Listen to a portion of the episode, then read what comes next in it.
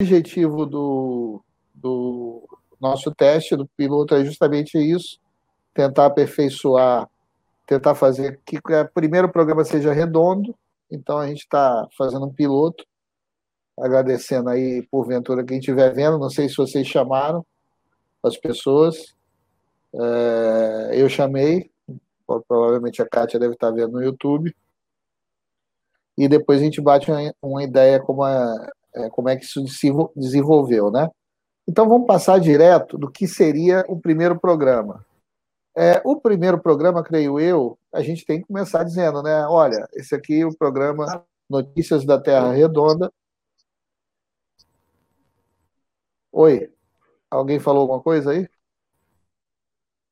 É, Notícias é, que é um programa que tem é, um claro viés é, ligado à defesa do que existe de progressista, das ideias avançadas, no momento em que não só o humanismo, como a própria razão estão sob ataque, ataque feroz do obscurantismo. Aí o Pereira caiu. Do obscurantismo, momento, nesse momento a gente está é, juntando um grupo de pessoas, grupo de amigos que tem em comum é, se perfilarem no campo marxista para debater a realidade e jogar é, tentar ajudar nesse debate de ideias que é feito é, na sociedade e que é isso, que luta contra o obscurantismo, contra a desrazão, né? Outro dia eu estava vendo alguém comentando que um bolsonarista, por exemplo, que é o exemplo disso que nós estamos vivendo no Brasil, ele propõe a cloroquina como solução para uma doença que ele acha que não existe. Quer dizer, é, é uma coisa absolutamente difícil até de debater. É, o nosso programa tem alguns componentes fixos, a maioria são jornalistas, Marcos Pereira, Douglas Pereira, que ainda não, não entrou, o Azevedo. Ô, oh, Pereira voltou, né? Beleza, estão me vendo aí? Sim, estamos vendo. É, Pereira, como eu estava falando, Azevedo, o Renato Oliveira, eu, que sou jornalista também. E depois, quando cada um for falar, pode se apresentar mais detidamente, caso queira. Eu sou é, atualmente sou ativista do movimento internacionalista de solidariedade, atualmente vice-presidente do Centro Brasileiro de Solidariedade aos Povos e Luta pela Paz. É, quem não é jornalista aqui é o Antônio Carlos, que é assessor sindical dos sindicatos metalúrgicos já há muitos anos, né, Antônio? É, ativista social, atua também na União dos Negros pela Igualdade, o Negro. Temos aí o Gaio Dória, é, um jovem acadêmico, que historiador, formado pela UF, viveu muito, 10 anos quase na China, fez lá na China, na Universidade do Povo, mestrado em Economia e o doutorado em Filosofia Marxista. É, também um quadro vai ajudar muito nos debates aqui. A gente talvez até possa, a filhinha do Gaio nasceu lá, talvez a gente possa, um dos programas, ter como tema a China, né? E o Gaio como um vértice desse debate, porque ele viveu lá, fala mandarim. A gente, eu, em 2015, eu tive a alegria de conhecê-lo na China. A gente se conheceu foi na China, né? Pessoalmente, não foi, Gaio? E a gente saía para e a gente saía para tomar uma cerveja na noite da, de Pequim, eu ficava todo orgulhoso quando ele pedia cerveja para os garçons. Falei, meu amigo, sabe falar mandarim, meu irmão, qualquer um não. É, então, o objetivo é a gente fazer um debate com conteúdo, mas no formato de mesa redonda, sem, é, sem grandes dissertações, mas é, tentando aprofundar. Quando o debate estiver fluindo, a gente deixa ele rolar sem grandes amarras, a não ser a amarra do tempo, que a gente se propôs a ser uma hora, uma hora e pouco, para não ficar muito cansativo. É, é, importante registrar hoje o dia que a gente está fazendo esse piloto, que é o dia do patrono da nossa independência, né? o Tiradentes, Joaquim José da Silva Xavier, Tiradentes, e amanhã é o natalício do maior marxista de todos os tempos, Vladimir Ilyich Ulyanov, que completa 150 anos de nascimento amanhã, dia 22.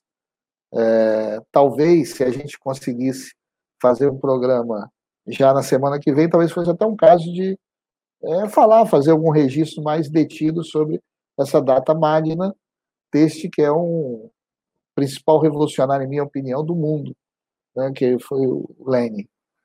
É, mas o tema de hoje é a gente vai começar com a, a, o Bolsonaro, que é o, o tema do card até que o Renato fez, que a gente propôs.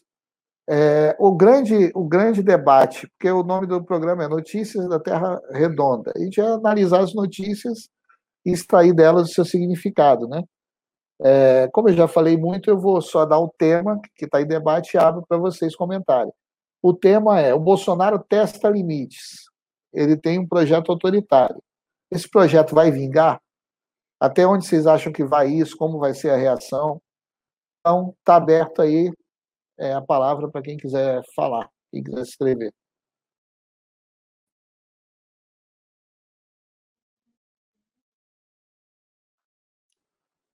Ô, Azevedo, tudo bem? Azevedo entra comendo, quando estiver valendo, não pode fazer isso. Azevedão, a gente vai, a gente está no primeiro tema já, que é o, eu fiz a apresentação de todo mundo, que é esse o tema principal do programa de hoje. Bolsonaro testa os limites. É, o projeto autoritário dele vai vingar, não vai? Quem é que vai dar a bola, quem é que vai dar o pontapé inicial nesse debate?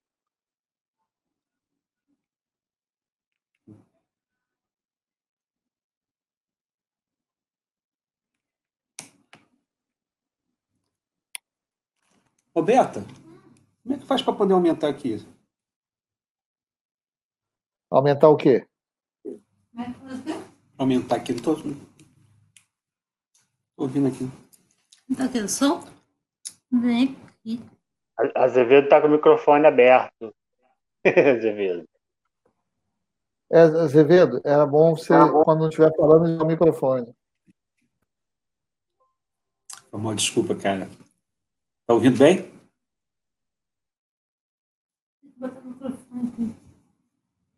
Gaio, tá ouvindo, tá ouvindo bem, estamos ouvindo bem. Vamos lá, pessoal. Quando tiver no ar o programa, a gente, não, a gente tem que evitar esse silêncio. É bom que as pessoas se preparem para ir falando logo. Vamos lá, quem é que se anima a dar o pontapé inicial aí nesse, nesse tema? Bom, pode ser eu então, né? Eu acho que é, talvez é, vamos, vamos tentar fazer uma análise aí, né, do que, que é o governo Bolsonaro desde o início, né? Acho que é importante saber categorizar a natureza do governo para entender os rumos dele, né? Então, acho que o, o, Bolsonaro ele se elege, né, num processo que começa em 2013, né? Que é, vem aí na insatisfação das elites tradicionais brasileiras, né, e digamos da, da, do próprio imperialismo, né, capitaneado aí pelos Estados Unidos, né, com a crescente assertividade e desenvolvimento do Brasil. E é, a partir de um determinado momento nesse período, que é já no, no mandato da Dilma, tomou-se a decisão né, de implodir esse governo progressista no Brasil, né? Pelas suas conquistas. Então, é, iniciou-se né, uma campanha de difamação da esquerda, em que ela foi associada com o escândalo de corrupção, como se fosse a única né, a ser corrupta no Brasil.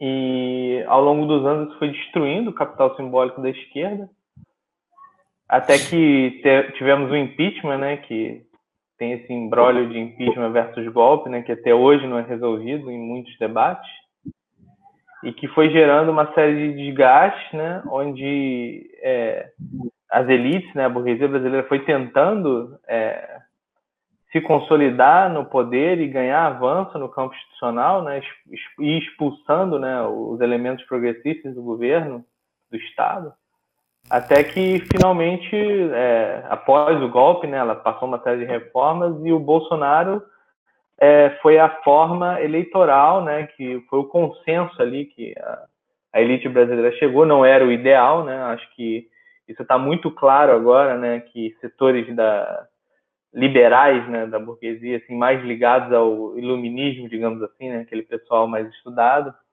é, já está pulando fora do barco, mas na hora do vamos ver, quando teve a opção de escolher entre a candidatura do Haddad e do Bolsonaro, todos fecharam com o Bolsonaro, né?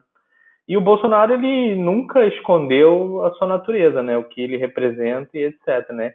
Ele, acho que assim, é uma, é uma miríade, né, de, de significado do que é o Bolsonaro, né? O Bolsonaro é o, é o baixo clero do Congresso, é, é um deputado que é, tudo indica ligado com as milícias do Rio de Janeiro, né? Então tem um, um quê aí de crime organizado por trás.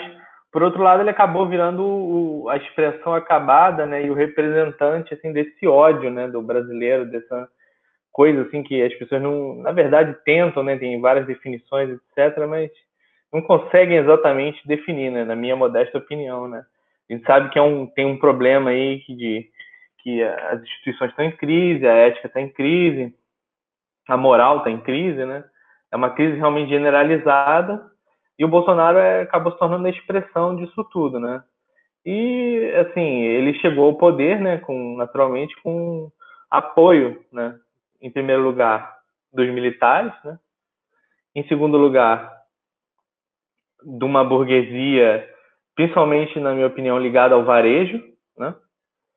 que hoje em dia o Brasil, assim, o setor do varejo tem um poder econômico muito grande, né? Do agronegócio, também, todos contra o PT. E, por sua vez, dessa classe média, né? Que aí, fascistizado ou não, né? Mas, assim, enfim, é... acabou aí chegando nesse patamar. E sempre deixou claro que tinha essas aspirações autoritárias, né? A carreira política dele foi construída em cima disso é, diversas vezes ele defendeu a ditadura e a tortura, né? Enfim, não só dentro do Brasil como fora, né? Nomes como Pinochet, etc. E agora ele vem deixando sinais claros de que ele, enfim, tem realmente um projeto autoritário para o Brasil, que não quer assumir o poder e há indícios de que ele está tentando implementar isso, né, com rusgas entre as instituições. No entanto, né, eu acho que é aí que começa a verdadeira análise. É muito difícil para nós, assim, né, pessoas que não estamos em Brasília ali, né, com acesso ao, às notícias de bastidores, ter um pouco acesso ao que de fato acontece, né?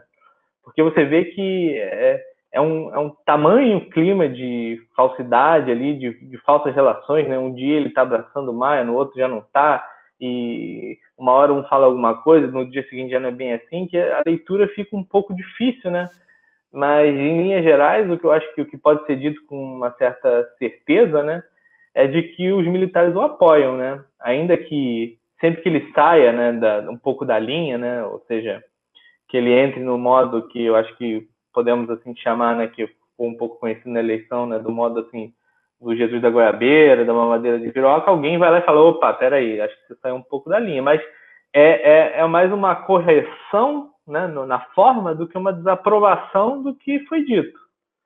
Porque outro dia eu estava tendo até uma conversa sobre isso, né, e aí estavam falando dos militares, dessa questão dos militares nacionalistas, né, que tem um histórico no Brasil, né, do, do, do exército ser nacionalista, eu, eu acho que infelizmente essa tradição no exército foi expurgada, né, durante a ditadura que ele fala, não, mas uh, o exército ainda tem algum quê aí de, de ideologia para colocar o Brasil na linha, que chega na hora eles. Você vê, ele, o Bolsonaro foi lá, falou besteira no AI-5, eles colocaram ele na, na caixinha. Na hora do Mandetta também, seguraram. Bom, pode ser, mas se você for olhar, é, na hora da venda da Embraer, os militares ficaram quietos. Todavia, quando foi preciso soltar um tweet para impedir que a Rosa Weber votasse em uma medida que fosse a favor do Lula, não hesitaram um segundo, né? E o mesmo aconteceu agora, o Mandetta acabou é, demitido e também sem nenhuma consequência, né? Porque se você for pegar ali, é, isso acho que não é um absurdo afirmar, né? Se você for pegar ali em Brasília o nível de ocupação né, dos cargos comissionados e cargos chaves dentro do governo, a maioria vai ser militar. Então, os militares estão embarcados, né? São a espinha dorsal desse governo. Então, tem muita coisa que às vezes o Bolsonaro é, é um porta-voz que ele acaba sendo porta-voz desse grupo mesmo, né? O que ele peca é porque, por ele ser uma pessoa, digamos assim, né, aquilo que tiver um pouco o irracionalismo, né, tá triunfando no Brasil, né? É, que é, acho que até é um debate a ser colocado aí, né? O irracionalismo é, um, é uma das, é um dos pilares do fascismo e do nazismo, né?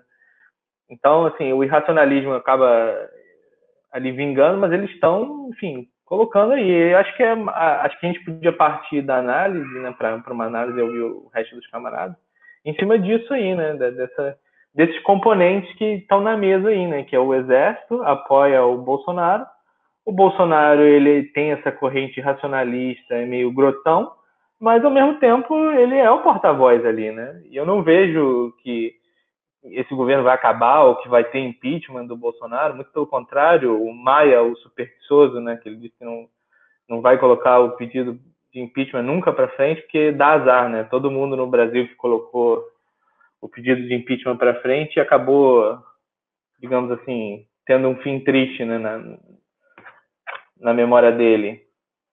Então, assim, a, a, as forças progressistas elas estão um pouco de, de mãos atadas, né? Porque as instituições não conseguem reagir a esses ataques sistemáticos, né, que é um ataque quase, né, assim, autofágico, né, estão se comendo por dentro, né. E as instituições que deveriam garantir isso, né, que é o exército, né, na verdade, são um pilar desse ataque autofágico. Então, acho que é, acho que a gente pode começar jogando a bola por aí, né. É isso. Do, do, antes de passar para outros companheiros, é, duas coisas que você falou que é importante. Né? Primeiro, fica claro para mim que qualquer ilusão sobre uma pretensa, é, um pretenso papel moderador dos militares não passa disso, ilusão. Porque o que havia? O, havia uma tradição nacionalista, uma tradição é, até de justiça social, em parte significativa das Forças Armadas, que, como disse o Gaio, foram expurgadas, expurgadas da, da durante o processo da ditadura, foram milhares. Ah, tem estudos da, da perseguição sobre esses militares progressistas, nacionalistas, foram milhares que foram afastados, presos, mortos, assassinados. Eles é, zeraram o jogo. O que restou, e o exemplo maior disso é o, é o governo Geisel, eram uns militares autoritários de direita, mas com visão nacional. Que era o caso, por exemplo, do Geisel mesmo, que tinha, uma, um, tinha na cabeça dele um projeto nacional de desenvolvimento, na cabeça dele, mas autoritário, concentrador de renda, excludente, mas era um projeto nacional de desenvolvimento é, dele, né? Nem isso hoje tem. Esses militares agora a, a, ficaram calados diante da entrega da Embraer são entusiastas da aliança do Brasil com a OTAN, são entusiastas da aliança do Brasil com os Estados Unidos, a aliança militar. Então, esperar por aí, que, claro, é como disse o Gaio, e diz o Bolsonaro, que também o Bolsonaro, como Hitler, ele não pode, diferente do Hitler, o Hitler sabia escrever, ele escreveu um livro, o Bolsonaro nem isso, mas o Bolsonaro e o Hitler anunciaram claramente quais eram as suas intenções quis se iludir quem quis. O Bolsonaro, em entrevista desses programas aí é, que o apoiam, o cara falou: Você vai dar o golpe, Bolsonaro? Qual foi a resposta dele? Quem dá o golpe não avisa que vai dar golpe. Isso é uma resposta. É claro, quem vai dar golpe não avisa que vai dar golpe. E aí, quem. É, a, a, como disse o Gaio, e aí eu concordo, termino para passar para os camaradas, para os outros camaradas, o, o, a, o que os militares mais sensatos discorda do Bolsonaro é a forma como ele é, não conteúdo. Conteúdo, a maioria, deve ter gente lá que discorda do obscurantismo, deve ter gente lá mais iluminada, que né, discorda desse caminho de alinhamento total com os Estados Unidos. É, com certeza tem. Agora, na essência, a maioria dos militares está do projeto Bolsonaro. O problema é que se eles vão ter força política ou não para implantar um projeto autoritário que é o que sonha o, o capitão. Está é... Tá aberto aí, pessoal. Vai falar? Renato, Azevedo, Pereira? Você aí levantou. Vou só falar uma coisa aqui que que me parece interessante para o debate, inclusive, é, que tem a ver com essa questão se for, do, dos militares, né? É a questão do Moro, né? Uma, uma ideia de que, ah, não, é, vamos tirar o Bolsonaro, eu, assume o Moro e o Moro vai ser melhor que o Bolsonaro, porque o Bolsonaro não teria essa, o Moro não teria essa questão, Moro não, desculpa, Mourão, Mourão não teria essa questão obscurantista, né? É, seria alguém mais racional, né? É, e aí, essa, essa é uma polêmica, eu acho que é, talvez pudesse abordar também nesse debate.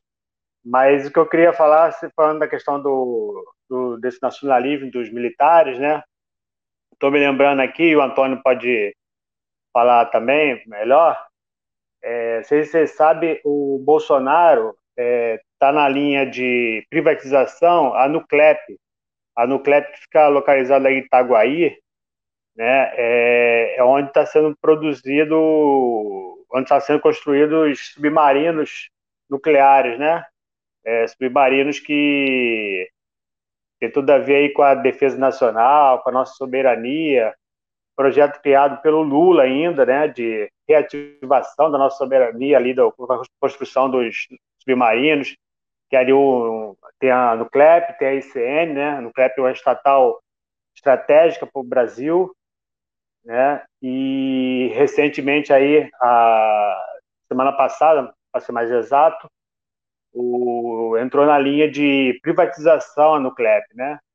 E lá é um local que tem à frente militares, né? Porém, é, você vê que não há nenhum sentido nacionalista desses militares que estão à frente de defender a nossa soberania, de defender uma empresa estratégica para o Brasil. E aí você imagina que é uma Nuclep privatizada, onde está lá nossa tecnologia de construção de submarinos nucleares, é, eu acho que é, até acho que até por conta dessa questão aí da pandemia, de coronavírus, né, de aparece, tá tudo concentrado neste tema, né? É, acaba que outros temas estão ficando por, por, segundo plano, né? E como essa questão aí de da entrega da Nuclep. Acho que isso é um debate e é um debate também essa questão aí do é, se, sai, se digamos que saia o Bolsonaro entra o vice, o Mourão, isso é melhor, é pior? Acho que a gente podia também, de certa forma, avaliar um pouco essa questão. É isso. É, isso aí que o Pereira fala, isso aí é, é, é fundamental a gente estar atento, porque é, eu, por exemplo, não sei a opinião de vocês, sem querer mudar o tema da, da conversa, para tirar o, o, o Bolsonaro, é, é preciso uma ampla aliança, lógico. É preciso até uma certa fratura nas suas principais bases de apoio, inclusive militar, que pode acontecer. É, não é um corpo todo 100% homogêneo, embora a maioria esteja com ele, a grande maioria. É, agora, é preciso, por outro lado, que a esquerda e o campo popular esteja forte e com presença ativa e mobilizada. Porque senão, se for uma frente de salvação nacional com 90% de presença da direita, o que, que isso serve para gente? Você vê o Itzel. O Itzel agora foi hoje que apresentou, não foi ontem, apresentou privatizar um monte lá, já apresentou um projeto na LEG, inclusive é o ERG. Quer dizer, eu estava conversando antes de começar o programa com o Renato, falei, Renata, às vezes a gente está num momento de tanto, tanto recuo que às vezes a gente vê artigos no, de, publicados na, na mídia progressista comemorando, assim, ó, foi aprovado uma legislação que prejudica os trabalhadores, mas graças à atuação heróica a gente conseguiu é, diminuir os danos. Aí eu falei, se for por aí, daqui a pouco volta a escravidão e a gente vai ter um artigo assim, ó, ia ser chibatada de segunda a domingo, a gente conseguiu que chibatada só terça, quinta e... Pô, não dá. Não dá para. A, esquerda do Brasil tem um peso que tem que fazer a voz ser ouvida. Isso não é contraditório com frente ampla, na minha opinião. Agora é preciso ter bem claro quem são os aliados do campo que defende a Constituição de 88 e quais são seus interesses, para que a gente possa ter bem claro quais são os nossos também, né? Mas vamos passar aí. Vamos, tem, o, tem o Renato, tem o Azevedo, tem o Antônio. É, boa noite, camaradas. É... Bolsonaro tem é, um projeto autoritário, acho que nós não temos dúvida disso, né? É, essa mobilização que ele fez no final de semana, ela se dá dentro de um de um entrechoque lá interno deles, é, na definição do que fazer é, do ponto de vista das medidas de isolamento. É, a manifestação ela ocorreu dias depois da demissão do ministro da Saúde, que é, ostentava uma popularidade, segundo as pesquisas, maior do que do presidente. Né? Não muito, não poucos comentaristas atribuíram também uma, em parte a essa decisão de demissão, inclusive com os posicionamentos anteriores, até a saída do, do presidente do, da mesa de, de informes praticamente diária que o, o ex-ministro fazia, é com relação a uma ciumeira, né? E também surgiu ali a percepção da parte do presidente de que, inclusive ele mesmo disse isso, se a economia vai mal, o meu Ibope cai, o, meu, o governo vai mal. Né? O projeto é autoritário, há análises que dizem que essa geração aí, pelo menos da oficialidade, da alta oficialidade do, das Forças Armadas, elas estão imbuídas do espírito democrático e que a Constituição é a baliza. Também singular foi que ontem, na segunda-feira, ele, naquela fala na entrada do palácio, ele disse que ele é o poder e ele é a Constituição. Quer dizer, ele já está implementando o golpe do ponto de vista da semântica e da, da verbalização. Né? Nós estamos dentro de um, de um quadro de crise sanitária que implementa também, agrega uma crise profunda da, da economia, é, não só do país, mas do mundo, né? É, não se sabe ainda que tipo de, de economia global e, e, a nossa nacional vai surgir a partir do, do momento em que as pessoas forem liberadas e que esse, esse foco inicial maior da, da pandemia seja reduzido, mas a, a, a lógica que está por trás é, das ações, elas ainda estão dentro do espírito do programa neoliberal, ultra neoliberal. Né? É, um dado que a gente tem que trabalhar também é que, apesar de estar em curso essas movimentações no sentido de buscar o, o, o afastamento do Bolsonaro, a gente vive uma profunda crise na, na esquerda brasileira. Né?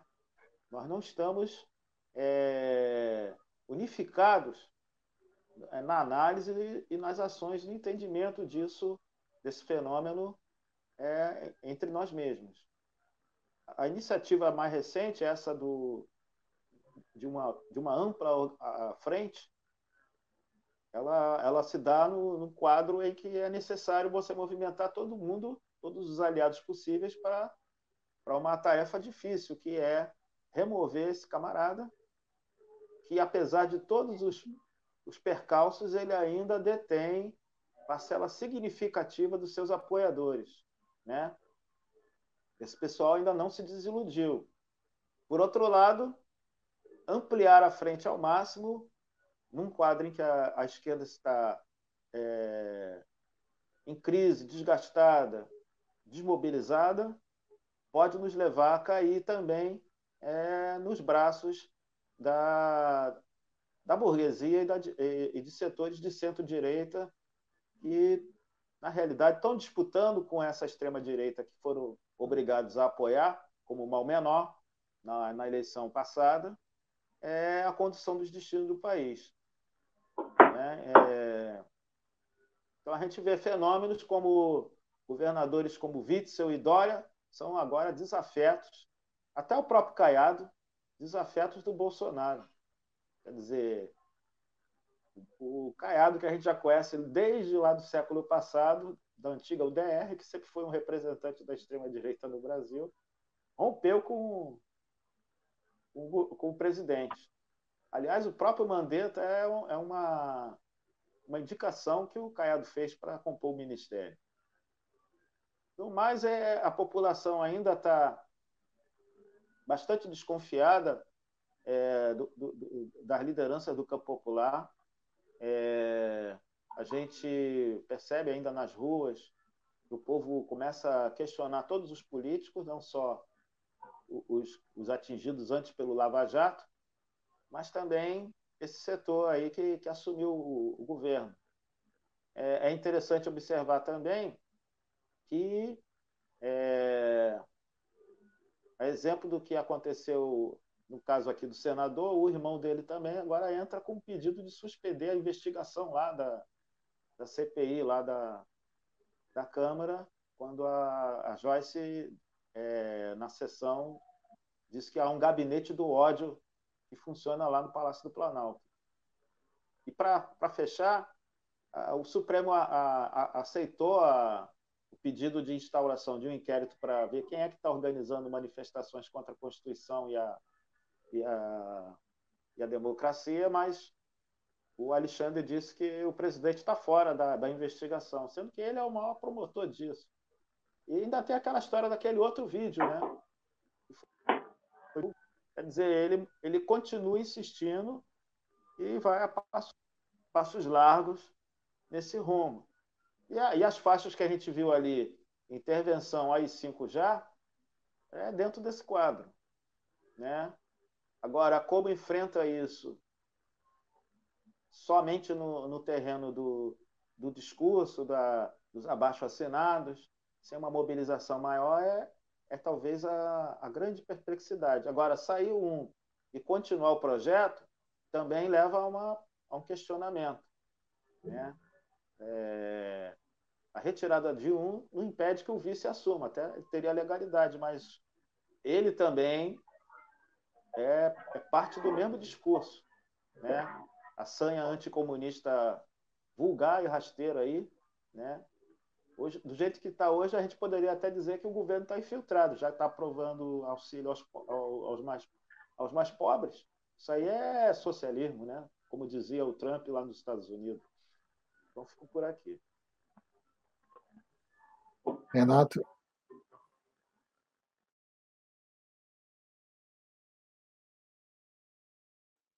Renato vai falar? Pô, tá me ouvindo? É, concordo que os camaradas colocaram, é, mas eu acho assim que apesar de estar em curso esse projeto, Bolsonaro cada dia mais, principalmente pela sua incapacidade, né, vem tendo derrotas no seu campo, né? Só que é um cuidado que a gente tem que, os campos progressistas têm que ter, que na verdade o que está em disputa nessa perca dele de credibilidade não é um outro projeto, é, é manter um projeto só que com dentro das instituições democráticas. Né?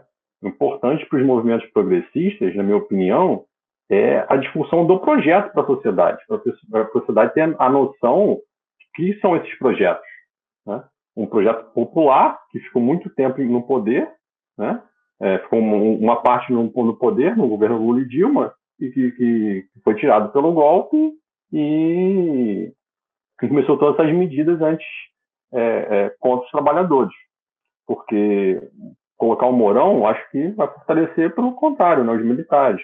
Vai favorecer o Maia, né, que vem sendo um grande articulador disso tudo, né, é, é, desse, desse, desse, desse projeto, né, de, de credibilidade Bolsonaro significa mudança de projeto, né, é, que o Bolsonaro é uma figura tão abrupta, tão, tão absurda, que faz a gente às vezes concordar com Dória, né? Com Witson, né? Mas tem que ter por que estamos concordando, né? Esse é o cuidado que a gente tem que ter, né? Na verdade, essas pessoas continuam sendo elas, né? É, não mudaram as opiniões delas de privatizações, é, dos, dos, projetos, pelo contrário. Então, essa é, é, é, a linha que a gente tem, né? É não sair a todos contra o Bolsonaro e acabar elegendo o mesmo projeto. E, um, e pior, né? com, a, com, com aspas, né, com, com dentro desse projeto embarcado setores populares e progressistas do país, tendo um respaldo disso, né? É, o quanto isso vai ser danoso, né? Porque uma eleição em quatro anos, mas um projeto desse vai se perdurar por quantos anos no país, né?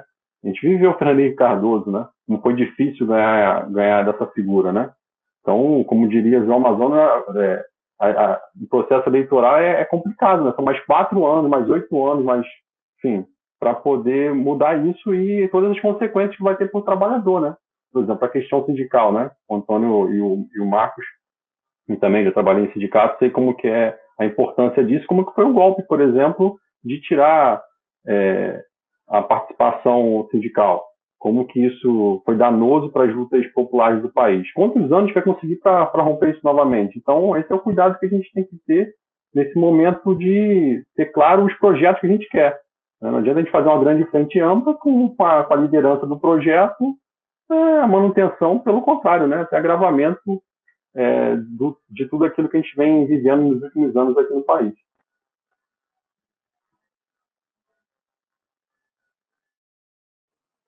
É, o, na verdade, é, isso que o Renato coloca tem relevância, em minha opinião, porque a, a setor progressista cabe entender os conceitos, né? Coisa que a gente às vezes não domina. As pessoas falam, mas não dominam muito o conceito. A não dominar o conceito, absolutismo apenas certos aspectos. Por exemplo, quando você fala em frente ampla, você não quer dizer que as diversas correntes políticas acabem, deixem de existir, deixem de sustentar suas opiniões. Uma frente ampla é formada em base de bandeiras máximas, né? mínimas. Bandeiras mínimas, que são o quê? No caso da Frente Ampla hoje, que a gente está falando, defesa da Constituição de 88, defesa das liberdades democráticas. É isso que une. Agora, cada força política continua com seu programa. PSDB privatista neoliberal, o DEM da direita agrária latifundiária. É isso. E cada um vai, vai mobilizar. Porque, às vezes, certos setores de esquerda acham que defender a frente ampla é abrir mão do seu programa, parar de falar nisso. Não, não vou falar disso, não vai ofender fulano. Nem eles querem que a gente deixe de ser. A nossa força, e a esquerda só consegue ter força se se mobilizar e apresentar suas pautas com, com ênfase. Esse é um problema também dessa questão do, de mobilizar. Como mobilizar na época da pandemia? Isso é um problema mesmo. Porque é, lá em Israel, vocês viram, né? Foi anunciado o governo do Netanyahu com azul e branco, com Gantz, né? Chegaram a um acordo, Netanyahu e Gantz.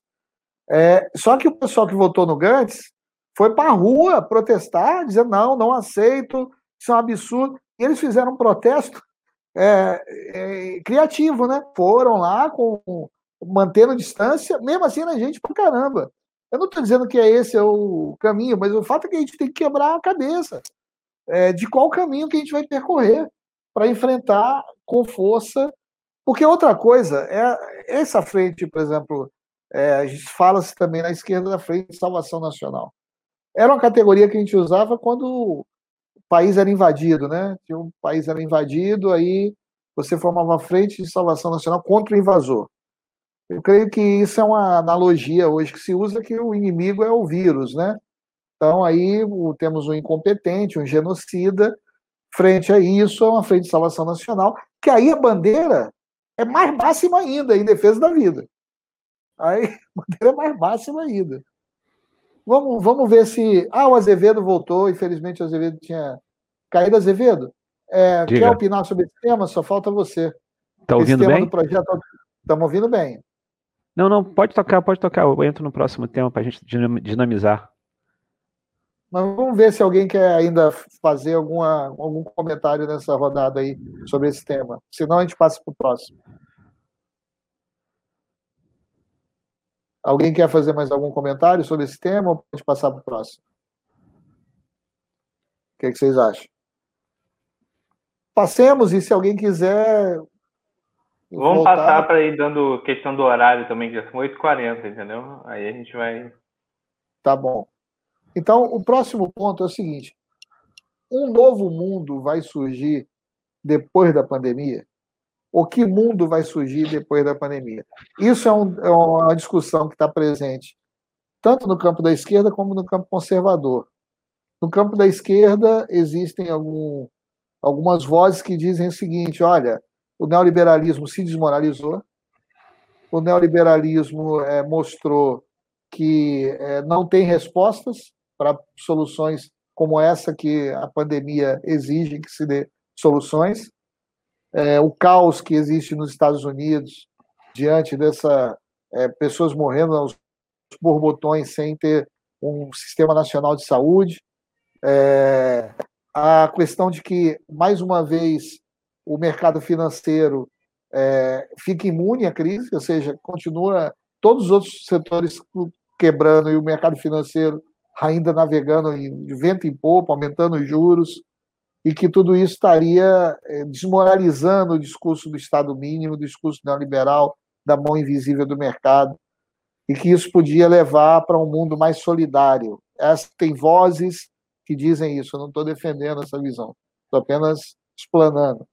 Ou, por outro lado, mesmo no campo conservador, alguns dizem o seguinte: olha, essa pandemia vai é, marcar definitivamente a ascensão da China no proscênio das nações, ou seja, China, China vai assumir o primeiro lugar como nação é, hegemônica depois dessa pandemia, por conta da desmoralização que os Estados Unidos sofreu, da própria União Europeia sofreu.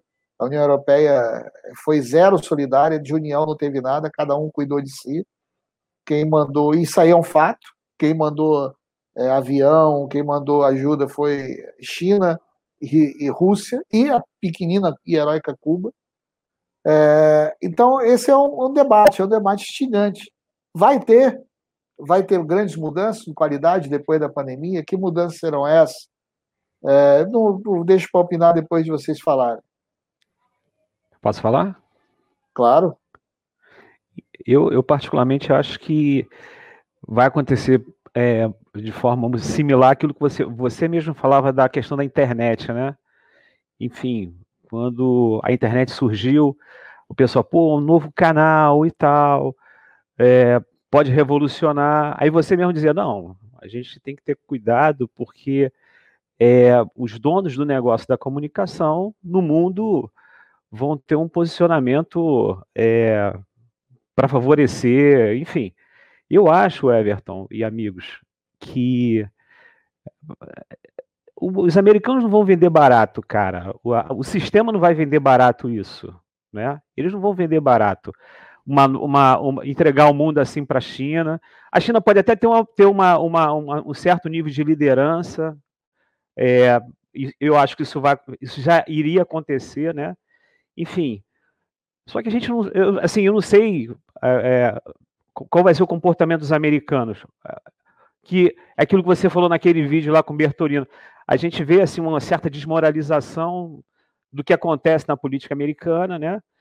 É, eu acho que essas eleições americanas, é, as condições que, vai, que vão se dar, é, o nível de vitória que o, o Trump vai ter se ele ganhar ou se ele perder, enfim, qual vai ser o pacto?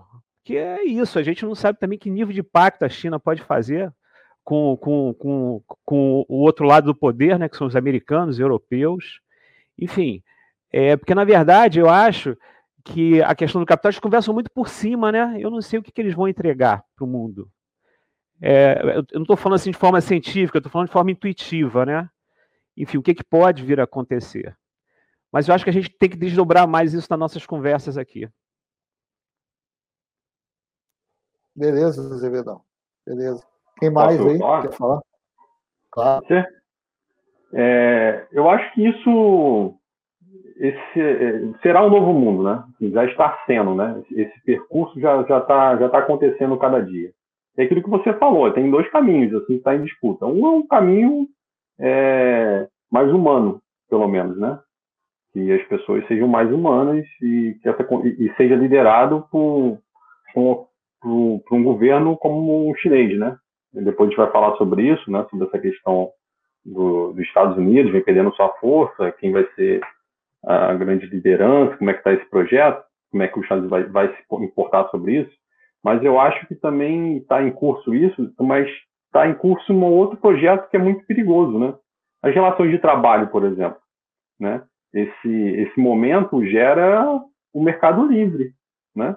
Cada trabalhador que, que trabalha de, da sua casa, por exemplo, né? O tempo que quiser, né? Essas relações que está tá mudando. A própria questão do Estado, né? Aqui no Brasil tem agora um movimento que é Solidariedade SA, né? É, eu até mandei para vocês o logo, né? Que é um absurdo, é o país de empresa, né? Porque é isso, como eles vão tentar vender a ideia que o Estado é falido, né? não tem capacidade de gerir é, a sociedade e os grandes empresários e o mercado vai começar a dominar isso, né? É, e por outro lado vai estar gente falando assim, não, pelo contrário, os lugares onde tem saúde pública, por exemplo, está saindo melhor, né? Eu lembro que o Mandetta, né, falou uma coisa que, que me alertou que é verdade, assim, no Brasil o SUS chega em qualquer lugar, né?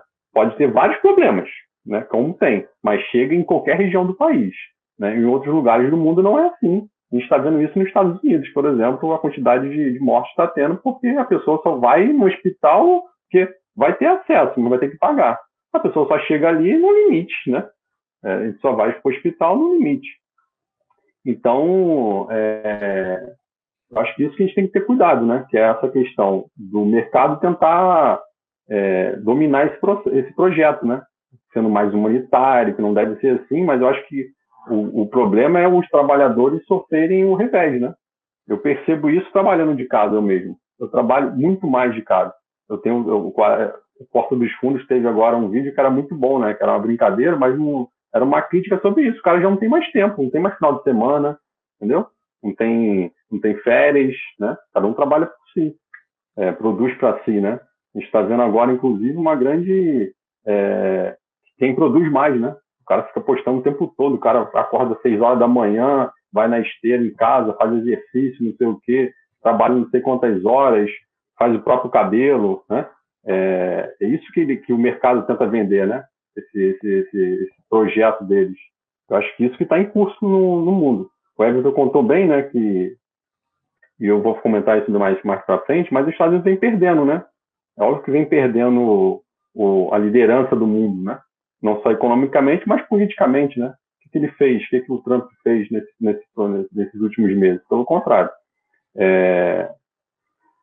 Então, acho isso. Acho que o, o, a, os movimentos populares têm que dar o norte desse projeto, né? Que é, na verdade, a necessidade do Estado cada vez mais forte, né? Para poder gerir essa, como tem gerido, né? Nos lugares que tem, tem, tem projetos assim, a, é, a sociedade né, mais humana, mais igualitária. Acho que isso vai ser o nosso grande desafio pós-pandemia, né?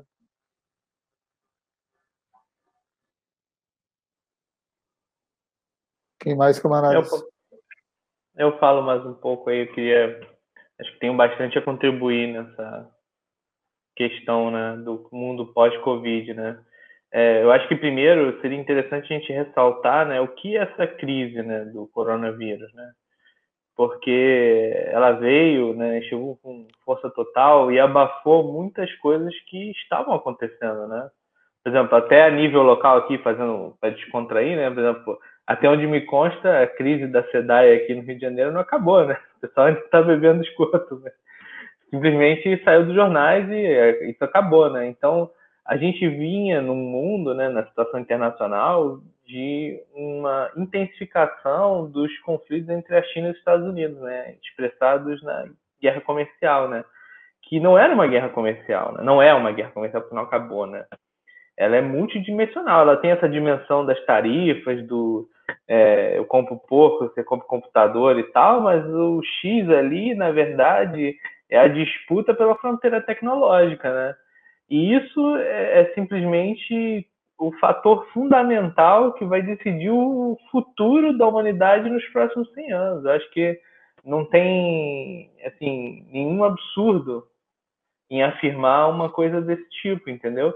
Essa tecnologia do 5G que o pessoal fala e tal, não sei o quê, por que, ela é tão importante? Não é porque vai deixar o teu celular mais rápido para poder ver Netflix numa velocidade impressionante é porque essa internet ela simplesmente vai ser a base de toda a próxima geração de infraestrutura e engenharia no mundo.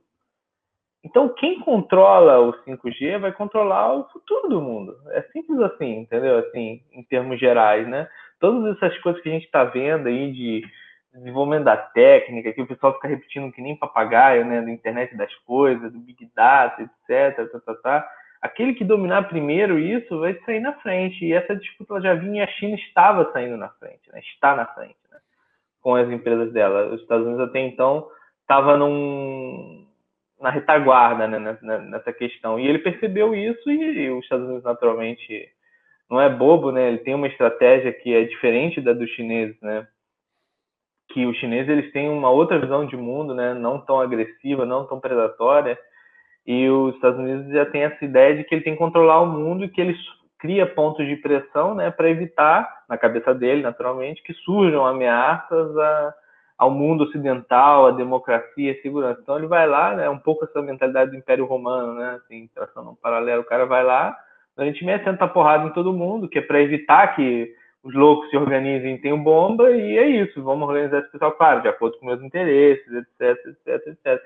Então, assim, o que está se abrindo aí no panorama do mundo, na minha opinião, não é, essa coisa humanitária, né, que a gente está pensando, assim, que isso é até uma perspectiva nossa daqui, né, porque o que é a China, né? Quem conhece a China hoje? Quem conhece o sistema político chinês hoje? É, a esquerda brasileira, né, as forças progressistas na América Latina como um todo, elas têm uma projeção do que é a China, que é muito mais baseada no que elas acham que deveria ser do que o que de fato é, né?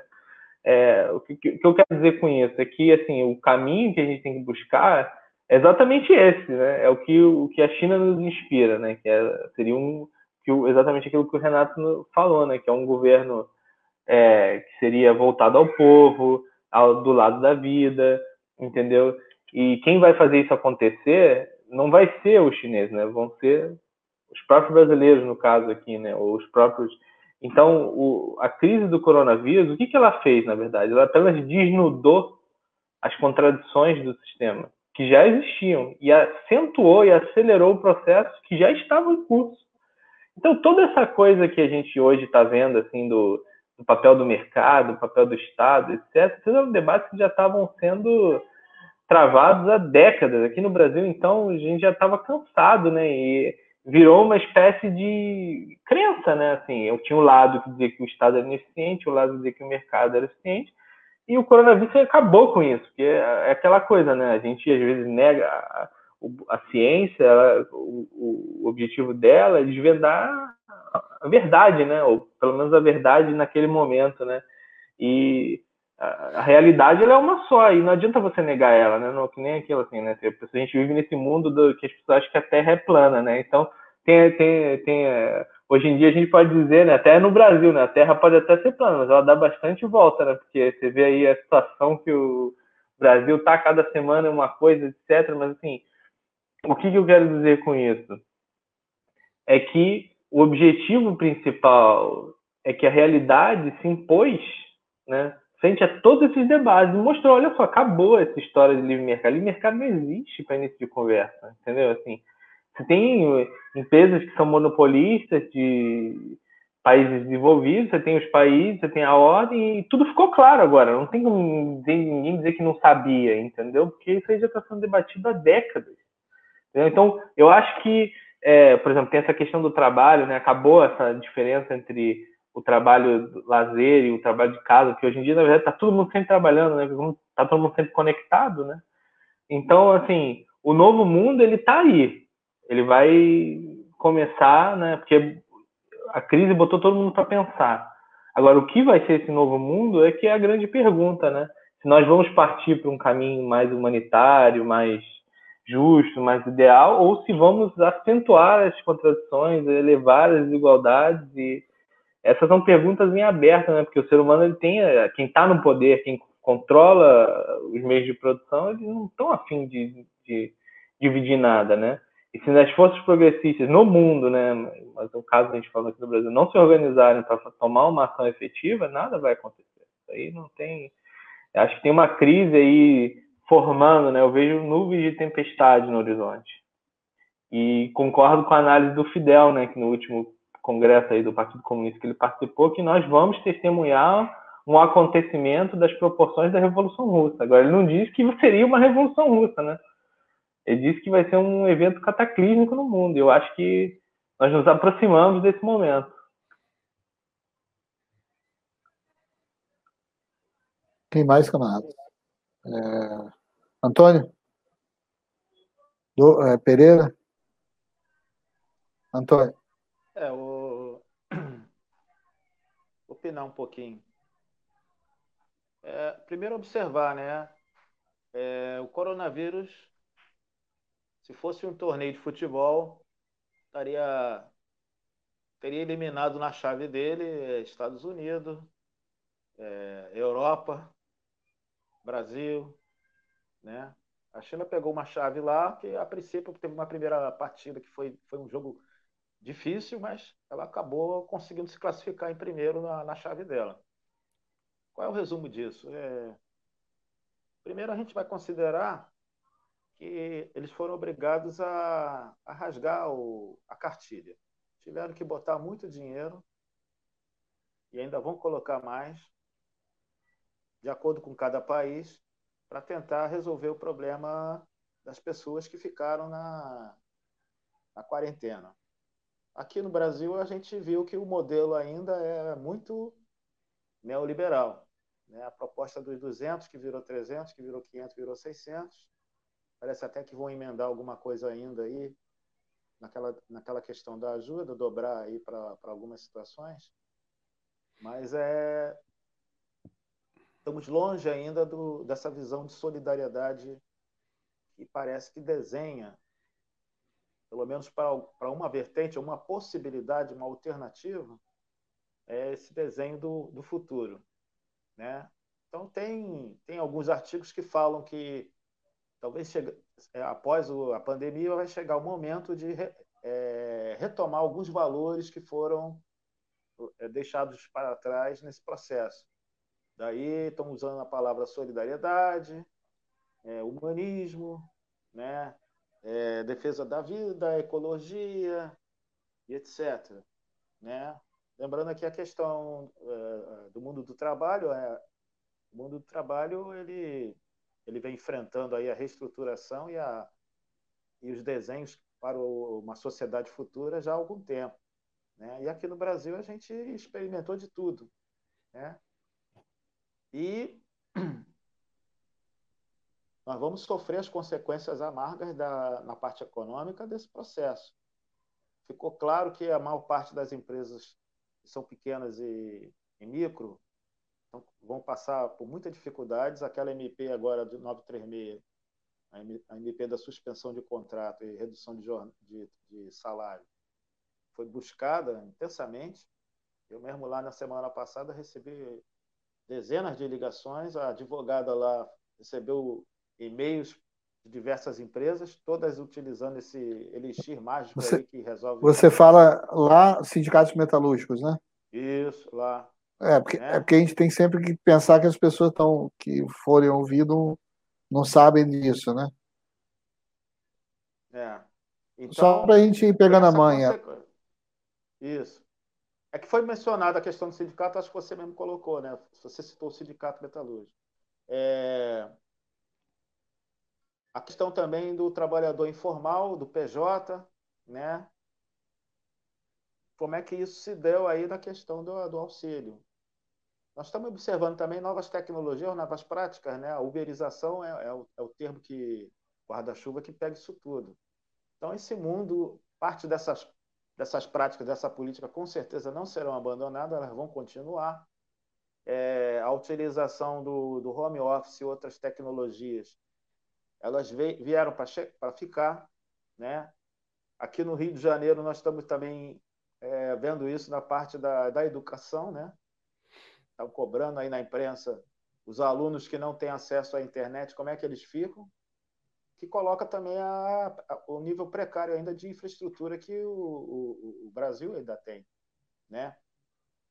E aí, nesse, nesse debate, a China tem, tem algo a nos oferecer nessa parte, uma parceria nessa questão da infraestrutura, que esbarra é, nos conselheiros de relações exteriores que o presidente tem, que ao fechar essa parceria, essa, essa aliança de aço aí com os Estados Unidos, esse alinhamento automático, coloca de lado a possibilidade de utilizar uma, um, o maior parceiro comercial que nós temos, que é, que é a China.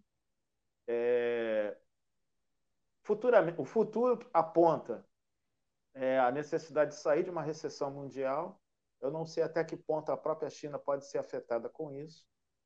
Tem especulações também de que alguns países vão tentar retomar é, a reinstalação das indústrias no seu, no seu território. Isso também pode afetar, é, em determinado momento, é, o trabalho, o projeto chinês, né, que cedia muitas empresas e presta serviço. Hoje a China é a fábrica do mundo, né? é o centro da economia. Eu acho que a, a disputa com os Estados Unidos ela vai se acerrar. Eu acho que ali a, a, o polo alternativo que era a Europa Unida, a Europa, a Europa da Comunidade Europeia, primeiro teve o primeiro problema da, da saída do, da Grã-Bretanha e agora tem esse, essa fratura aí que foi da questão de falta de solidariedade e não funcionamento dos mecanismos que tenderiam a abranger todos os países. Mas eles estão com um problema lá que a Europa Mediterrânea, Itália e Espanha estão é, bastante prejudicadas na, no desempenho da economia e vão precisar de socorro. É, os dois países, por exemplo, têm alianças que a gente poderia classificar de centro-esquerda dirigindo. Né? É, na Itália, o, o Giuseppe Conte se for é, que não é um político, primeiro-ministro em segundo mandato, mas com uma composição de governo diferente do primeiro que tinha a Liga Lombarda, os ultra-direita é, é, no, no, governo, mas ele conseguiu sair e montou um outro governo com o Partido Democrático. E o caso da Espanha, que pela primeira vez em 40 anos de, de Constituição democrática, é, enveredou por um caminho de uma coalizão do governo central. Né? Pouco, poucas semanas depois desse governo ter entrado em exercício, em funções, chegou o coronavírus.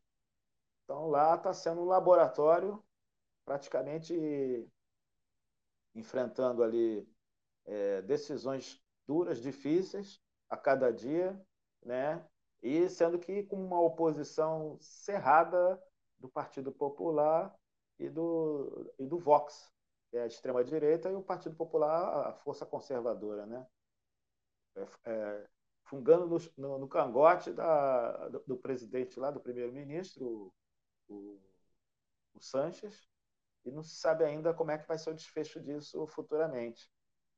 É, eu acho que tem uma linha que, que aponta, pelo menos, para a possibilidade de, de uma readequação de alguns pactos, de alguns projetos, no sentido de olhar mais para, para o cidadão, para a pessoa da, humana, e um outro, talvez, é, é, dividido ali com o populismo né, de, de extrema-direita, mas ainda tentando é, salvar essa lenga-lenga aí do, do mercado, que na realidade é o programa neoliberal.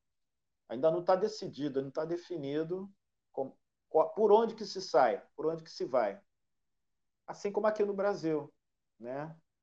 Será que ao final dessa, desse processo nós vamos encontrar aqui é, atores ou propostas diferenciadas para tratar de como é que se retoma a economia, porque a nossa economia ela vai necess... é, voltar ainda, a gente não, não recuperou o que perdeu desses últimos anos. E, e estados da, da federação, como Rio de Janeiro, estão numa situação bastante difícil. E o, e o Witzel, que foi mencionado, aproveitou isso para é, reencaminhar o projeto de privatização. Programa de privatizações que é, é lá do, do tempo do Marcelo Alencar, e ele está botando tudo na, no leilão. Né? Que é um outro drama aí que a gente não sabe como é que vai ficar é, para frente. Então, eu acho que está ainda muito inicial, tem, tem contribuições de todos os lados, e um pouco é isso. Acho que o movimento social, a população, ela tem que participar desse debate também, porque a, a principal vítima da, das consequências desse, esses processos estão sendo pouco. Obrigado. É, Pereira. É, não, é só uma ideia aqui. Me parece que é, pós-Covid, né? É, as especulações aí são de, de crise mundial, né? A economia, é, não só no Brasil, mas geral, né? Partindo da ideia que o mundo ainda não, não não saiu totalmente da crise de 2008, né? Talvez estivesse melhor, mas não totalmente. Penso que quando se restabelecer aí, digamos, a normalidade aí da mundial, é, a crise vai estourar de um lado. E me parece que é o lado que estoura pior é sempre o trabalhador, né? Então, essas medidas estão sendo tomadas agora, inclusive no Brasil, de retirada de direitos, né? É, qual a situação que isso vai ter, qual que vai, qual a consequência disso, né? Mais para frente, né? Então, é, partindo da ideia que a crise vai piorar, não só no Brasil, mas no mundo, é, sem dúvida, é, vai arrebentar nas costas do trabalhador, né? O trabalhador que vai é, perder mais nessa situação. Então, a crise não termina, né? Ela só se mexe e vai estourar na mão de alguém. Então, acho que a questão também de pensar como que os trabalhadores, né, já que os sindicatos aí foram enfraquecidos, né, têm sofrido um enfraquecimento ao longo do tempo, como que os trabalhadores vão se organizar para que a situação não seja pior para eles, né? Que o corte de direitos, essa questão aí do home office, a uberização, que já foi falado aqui, como que os trabalhadores vão se organizar para enfrentar um novo período pós-Covid, né? E de uma crise que tende a se acirrar ainda mais é, economicamente, essa questão das, como foi falado aqui, essa questão das empresas é, voltarem mais para os seus países, né? Hoje eu estava vendo um comentário de que como é que era um absurdo que a China controlasse né, toda a produção de medicamentos, máscaras e tudo mais, né? E os países deveriam se preocupar, cada um, né? Cada país se preocupar mais em também produzir esse tipo de, de equipamento para que não seja dependente da China no futuro mais próximo. Uma outra situação aí de pandemia. Então, são coisas assim que a gente vai. Que vão, vão, vão surgir ainda mais à frente, é, pós-Covid, né? Se a, se a, situação da saúde melhorar, que, vai, que a gente espera que melhore, é, por outro lado, a situação para os trabalhadores talvez não melhore tanto assim, né? E a gente viva aí um novo embate aí do é, patrão versus trabalhador, né? Acho que é um pouco por aí. É isso. Posso só fazer Bom. um comentário? É o seguinte, o, o Marcos ele falou de uma coisa muito importante, né, que me, me ocorreu aqui. Ele falou da crise de 2008, né? A crise de 2008 foi um cataclisma, né, no sistema capitalista. E hoje nós temos aí que 10 anos depois, vamos botar 11, né? O capitalismo não se recuperou e está em crise de novo, né? Isso me fez lembrar um pouco, né? Botar meu diploma de história para servir para alguma coisa. É, a Primeira Guerra, né? Que ali depois da Primeira Guerra, se a gente for lembrar, foi um momento em que a, teve a crise de 29, mas é um o período entre guerras é um período onde houve um descrédito enorme do sistema capitalista, né? Tinha a União Soviética no auge, com o crescimento é, assustador, né, completamente isolado. A União Soviética passou intacta, né, da crise de 28, quase 29. É, e ali naquele momento foram exatamente, talvez traçando um paralelo, questionados os valores liberais, né? Ou seja, tudo isso, né, que, é, que, que essas coisas universais, né, que depois se tornaram naturais, né, com a queda da União Soviética na década de 90, estavam sendo questionados naquele momento. Entendeu? E acho que isso é, isso é, muito importante lembrar, porque foi exatamente essa descrença da sociedade no, nos valores liberais que abriu o caminho para o fascismo, para o nazismo, para essas, essas alternativas assim, né, da extrema direita. Mas o ponto é o seguinte, né? Qual é a classe que mais sofreu nesse nesse nesse processo? Foi justamente a classe média, né? Pois ela se viu a mais empobrecida nesse processo entre guerras, né? Foi quem mais sofreu, perdeu o poder econômico, etc. Então, quem mais passou a questionar os valores liberais, quem mais passou a entrar é, a embarcar nesses projetos né, autoritários, etc. E naquela época você tinha a União Soviética no seu auge, reparem, no seu auge. E mesmo assim, né, o nazismo e o fascismo eles se, se, se consolidaram como uma experiência histórica. Então acho que isso serve um pouco de lição aí para o que tem para frente aí nessa. Porque nós não temos a União Soviética, né? Com, com, nós temos a China, que não é igual, né? O mundo está vivendo um outro momento e, é, digamos assim, né? O ovo da serpente está aí sendo chocado. Né? Queria fazer esse comentário, eu acho que me, veio na cabeça aqui. Não, e o comentário seu tem tudo a ver pelo seguinte, na minha opinião, né? Porque teve a, a, teve a guerra, teve a crise de 29, que foi uma crise devastadora nos Estados Unidos.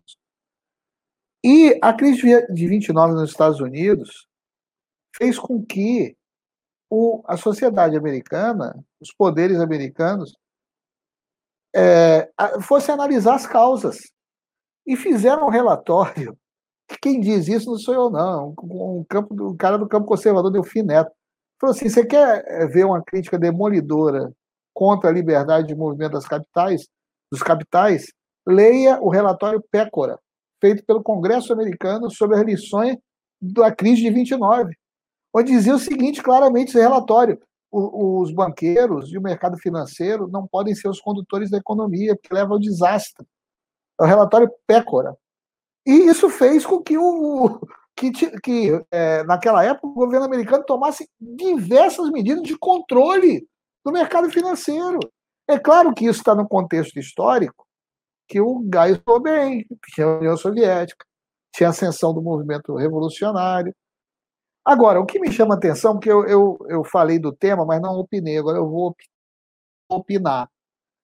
O que me chama a atenção o que eu tenho dito nas conversas com diversos amigos, companheiros, camaradas, é que é o seguinte: você, quando lê, e é importante você ler o campo adversário. Quando você lê a opinião do, campo adversário, você nota, eles estão confusos, eles estão batendo cabeça. E você nota o seguinte: está vindo alguma coisa por aí, porque, por exemplo, companheiros, a gente passou, aqui quem tem, ninguém aqui é idoso ainda, mas a gente passou boa parte da nossa vida ouvindo os economistas dizerem, os economistas burgueses, dizerem, em sua maioria, que o Estado mínimo é que era o que necessário, que o mercado, a mão invisível do mercado. De repente, chega a Bíblia dos caras, Financial Times, a Bíblia do capital financeiro, e faz um editorial, sem ser domingo passado ou outro, dizendo o seguinte: olha, não adianta ter um Estado fraco que não garanta é, bem-estar social, por que, que os caras dizem isso?